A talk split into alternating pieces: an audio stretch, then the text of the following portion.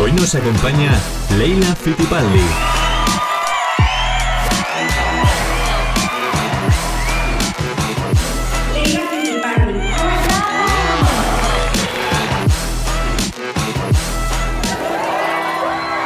¿Cómo trabaja el coaching? El coaching trabaja en una conversación también. Trabaja en una sesión uno a uno donde el coach y el coachee trabajan lo que al coachee le está trabando, pero a través de el lenguaje, la emoción, pero también del cuerpo. El coach es muy consciente de todo el lenguaje corporal. Por eso los coaches decimos que tenemos una escucha activa, porque no solamente estamos escuchando las palabras, estamos escuchando la tonalidad, sino estamos escuchando todo lo que decimos con nuestro cuerpo. ¿Bien? ¿Y qué es lo que hacemos en consecuencia? No es una charla, ¿bien? Una conversación es un ida y vuelta, es una danza.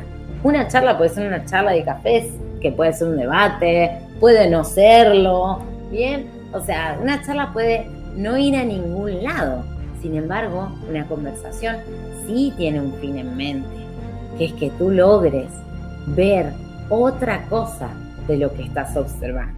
Porque si llegamos a una sesión de coaching, ah, a ver, voy a hacer una sesión de coaching porque sí. No, a ver, a la sesión de coaching trabajas con algo puntual. Bien, tienes que detectar a qué viene el coaching. Bien, si no, si no logramos definir cuál es el objetivo, ¿cómo vamos a hacer para llegar a ese punto B? ¿Cómo trabaja el coaching? El coaching va a llevar al coachee de un punto A, un estado actual, a un estado deseado. Vamos a transitar esa brecha y vamos a, ver cuáles son las creencias limitantes que están impidiendo que en vez de estar aquí, estés aquí. Si no, ya estarías. Si no hubiese limitante, ya estarías donde quieras estar. Entonces, esto es importante. Primera pregunta que hace el coach es qué quieres trabajar hoy, sobre qué quieres trabajar y no solamente qué quieres trabajar, qué quieres lograr con esto. Te viene una persona que acaba de discutir con su pareja. ¿Bien? ¿Qué quieres trabajar? No, te acabo de discutir con mi pareja, estoy muy mal. Ok. Y tú puedes empezar a preguntar y preguntar y preguntar y preguntar, pensando que el quiebre ya está. Pero sin embargo, no preguntaste cuál es el objetivo. El objetivo tú puedes interpretar que es arreglarse con su pareja, no volver a tener la misma discusión, pero tal vez el objetivo del coachee es estoy hasta la madre, me quiero separar, no lo soporto, no la soporto más. ¿Bien? Entonces, fíjate qué diferente que son los dos caminos.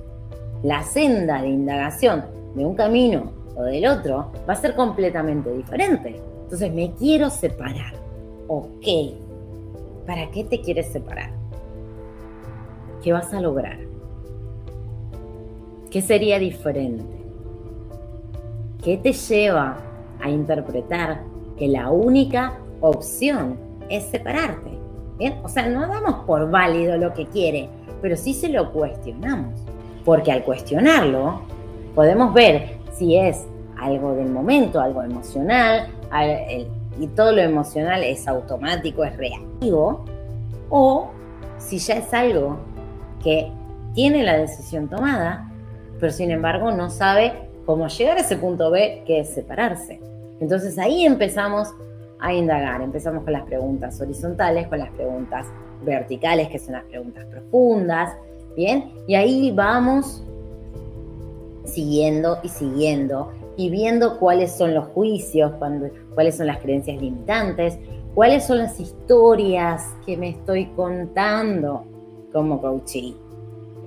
A partir de ver todas esas historias, todas esas interpretaciones, ok, recién ahí vemos las acciones disponibles, las opciones, y podemos llegar a un plan de acción, a cómo lo vamos a hacer. Pero primero tenemos que eliminar todos esos juicios, tenemos que eliminar todo ese ruido que hay en nuestra cabeza, ¿Qué hacemos normalmente cuando estamos charlando con alguien en cualquier ámbito? Decirle qué haríamos nosotros. Y el coach se tiene que morder la lengua. El coach no puede aconsejar. En algún momento, si quiere dar algún acceso para facilitar algún aprendizaje, lo que puede es pidiendo permiso, dar permiso. ¿Te puedo dar un acceso que estoy viendo que te puede llegar a funcionar? Si el coach dice que sí, bien. Estoy viendo que tal vez pudieras tomar este camino. ¿Bien? ¿Cómo te sentirías con eso? De vuelta, la pregunta.